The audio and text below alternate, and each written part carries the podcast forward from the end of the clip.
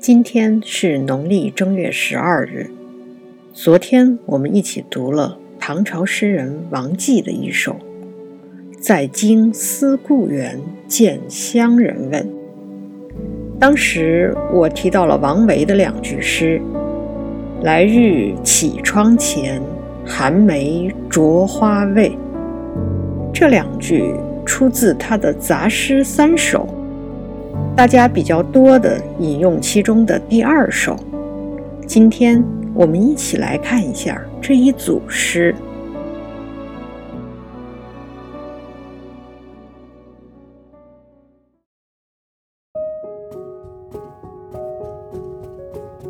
杂诗三首，唐·王维，其一。家住孟津河。门对孟津口，常有江南船，寄书家中否？孟津河是黄河流经孟津的这一段儿，大致位置是在今天河南洛阳的北面。这里有一个地方就叫孟津，过去是一个县。现在它被并入洛阳市，成为洛阳的孟津区。诗里的主人公住在孟津河旁，家里的门就对着孟津渡口。他每天在这个地方能看到的是什么呢？当然是来来往往的船只。我们知道。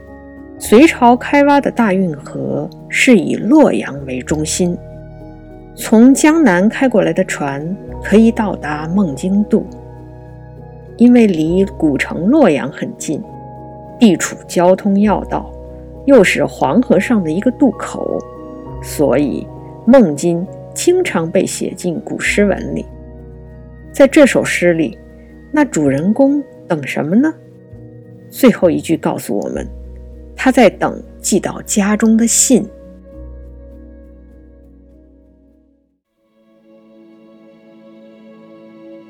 按照过去的传统，一般来说是丈夫出门谋生，或者为官，或者为商，妻子在家中。所以，这首诗的主人公应该是一位女子。诗人设定了一个固定的视角。门对着孟津渡口的家，在这里，女子每天都在等候。这个画面中变化的是什么呢？首先是每天来来往往的船只，当然可能还会有光和影的变化。从早到晚，一天天的过去，这都是能直接看得到的。其实这里边还有一个隐含的变化，那就是主人公的情绪。常有江南船，这说明不管每次等没等到信，下一次他总是饱含希望的。诗歌最后以一个问句结尾：“寄书家中否？”这些从江南来的船只上。有我丈夫寄来的家书吗？我们和主人公一样，不知道答案。但也许没有结果时，期盼才有意义吧。想起晚唐温庭筠的一首《望江南》：“梳洗罢，独倚望江楼。过尽千帆皆不是，霞辉脉脉水悠悠。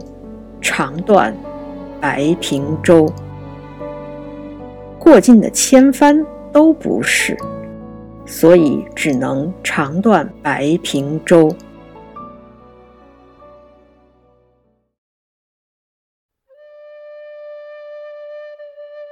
再来看第二首：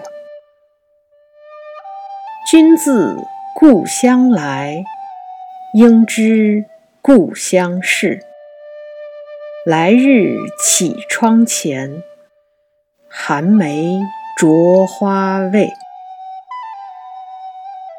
这首诗是常被引用的，最后两句也是名句，写的又是一个急于打听消息的异乡人，但和我们昨天读的“在京思故园，见乡人问”不一样。这首诗里，诗人并没有事无巨细的打听，他只问了一个问题：“来日绮窗前，寒梅著花未？”请问您来的时候，看见我家那雕花的窗户前那株梅花开花了没有？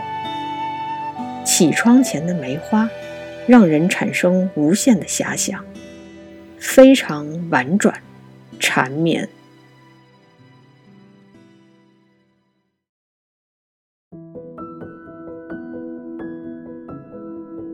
第三首，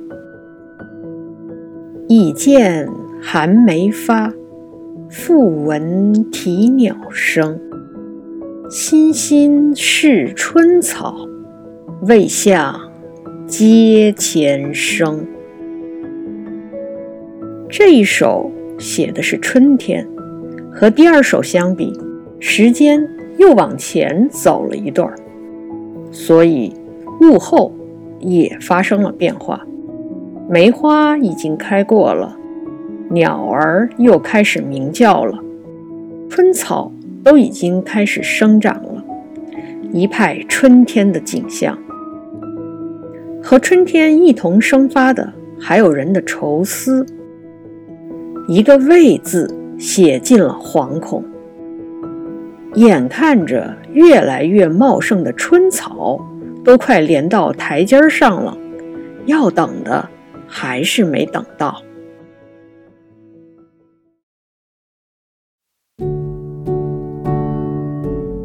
三首诗一共六十个字，可能还不如一条微博长。但是给人感觉内容十分丰富。三首诗，三个片段，他们都在表达一个共同的主题，那就是思念。按说思念是一种非常沉重的情绪，但是我们在读这三首诗时，一点儿都不觉得沉重，反倒是能体会出一种空灵和隽永。